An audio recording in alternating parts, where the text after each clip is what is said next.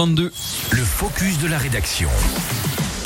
Vas nous parler ce matin, Domitil, dans ton focus de la rédaction, de l'opération Passeur de voix, alors que les écoliers ont repris le chemin de l'école après les vacances de la Toussaint. Euh, passeur de voix, oui, c'est une opération de lutte hein, contre le harcèlement scolaire, une lutte qui est menée avec la voix. Au total, c'est plus de 1000 établissements en France hein, qui y participent et en région Auvergne-Rhône-Alpes, c'est près de 70 établissements qui se sont joints à cette initiative. Elle est organisée euh, pour la deuxième année consécutive par Bouquinou. Alors l'opération, elle débute demain.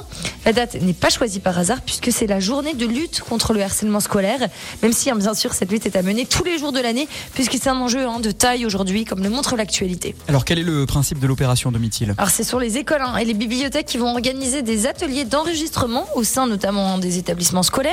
Les parents comme les enfants peuvent se porter volontaires pour offrir leur voix et enregistrer des histoires de livres de jeunesse. Au total, il y aura donc 10 000 volontaires, donc 10 000 voix différentes.